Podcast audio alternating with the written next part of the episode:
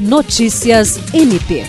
O Ministério Público do Estado do Acre, por meio da Promotoria Especializada de Defesa do Meio Ambiente da Bacia Hidrográfica do Baixo Acre, ajuizou uma ação civil pública com pedido de tutela antecipada para que o governo do estado promova a contratação de candidatos aprovados no concurso do Corpo de Bombeiros Militar do Acre. O documento assinado pelo promotor de justiça Luiz Henrique Correia Rolim considera a necessidade de recompor o quadro de militares para fazer frente aos problemas ambientais enfrentados no Estado.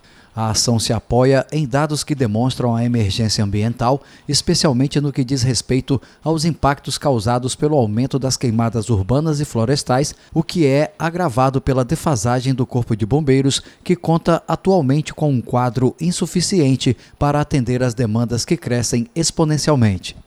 Conforme apurado, a homologação do certame para a convocação dos aprovados no concurso foi feita em junho e o curso de formação estava previsto para iniciar no último dia 8 de agosto, mas o Estado alega conflito com a Lei de Responsabilidade Fiscal e legislação eleitoral para não realizar a contratação. Jean Oliveira, para a Agência de Notícias do Ministério Público do Estado do Acre.